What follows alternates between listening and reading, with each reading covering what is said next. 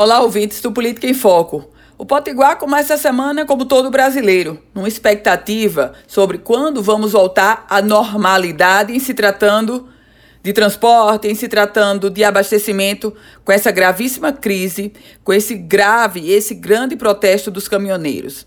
Mas em se tratando de Natal, há uma ratificação do que o natalense torcia para não acontecer ao aumento da tarifa de transporte urbano. O prefeito da cidade de Natal, Álvaro Dias, ele reafirmou a legalidade do reajuste de 8,96% na tarifa de ônibus urbano na capital potiguar. Um reajuste que começou a valer desde o último dia 24.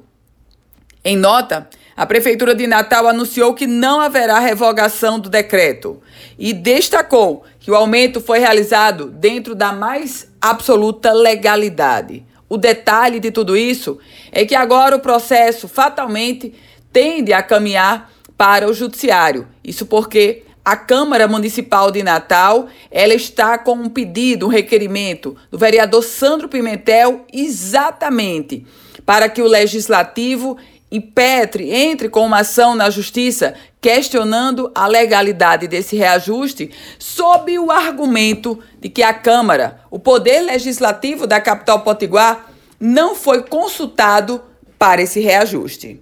Eu volto com outras informações aqui no Política em Foco com Ana Ruth Dantas.